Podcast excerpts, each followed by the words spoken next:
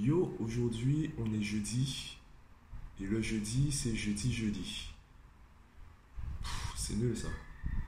Yo, aujourd'hui on est jeudi. Et aujourd'hui c'est jeudi jeudi. non. Euh, yo, yo, yo, yo. Aujourd'hui nous sommes jeudi. Et le jeudi c'est jeudi jeudi.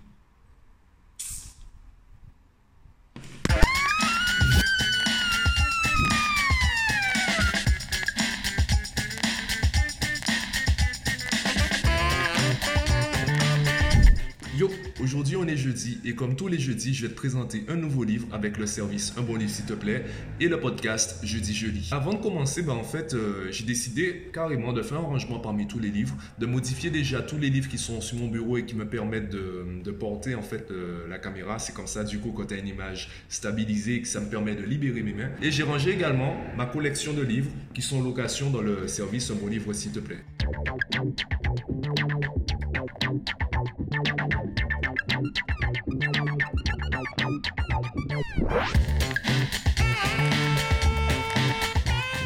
Alors pourquoi j'ai choisi ce livre? En fait, euh, ben, depuis quelques temps, depuis quelques vlogs et quelques podcasts, je parle énormément des habitudes, ce qu'il faut mettre au quotidien pour euh, se rapprocher de nos objectifs. J'ai également parlé de motivation. Et euh, au-delà du mindset, de l'état d'esprit, etc., je pense qu'il est important d'avoir des habitudes qui nourrissent notre motivation et aussi qui nous rapprochent de nos objectifs. Se rappeler de tous ces comportements en fait qui sont parfois inconscients et qui vont soit nous rapprocher, soit nous éloigner de nos objectifs. C'est ce qu'on appelle les habitudes et c'est la raison pour laquelle ben, j'ai choisi ce livre. Quelle est la question à laquelle répond ce livre? En fait, je pense que cette question, elle est très simple. Qu'est-ce que tu peux faire au quotidien pour te rapprocher un peu plus de ton objectif. Évidemment, je ne vais pas te parler de tout ce qu'il y a dans ce livre. Il est assez dense et surtout très intéressant. Alors, je vais simplement te parler d'une utilisation du livre qui m'a fasciné, qui m'a même étonné au début.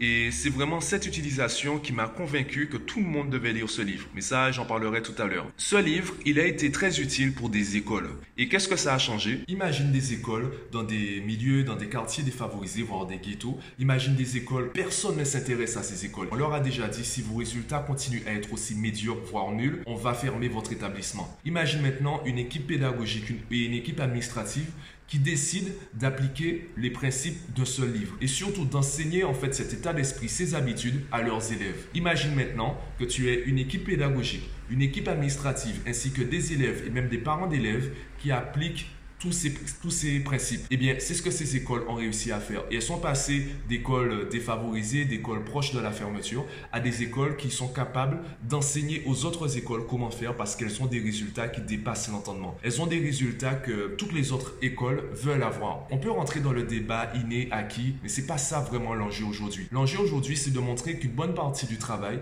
peut être faite avec les habitudes, avec l'environnement. Et c'est vraiment ça la force de ce livre. C'est vraiment ça la force de l'utilisation de ce livre au sein de l'école. Et ce que j'aime bien avec cet auteur, c'est qu'il ne s'est pas arrêté à ce livre. Tu as également d'autres livres que je pourrais te présenter une prochaine fois. Il y a le livre La troisième voie que j'ai déjà présenté sur le blog du site unbonlivre s'il te plaît.fr. Il y a également le livre Priorité aux priorités qui parle de la gestion des activités dans le temps. D'ailleurs, dans le livre sur les 7 habitudes, il en parle légèrement en montrant une version de planning qu'on ne montre pas ailleurs. Ce livre-là, je le recommande à tout le monde. Avant de commencer les autres livres, je recommande de commencer par ce livre parce qu'il voit vraiment la base, les habitudes que tu peux mettre en place au quotidien.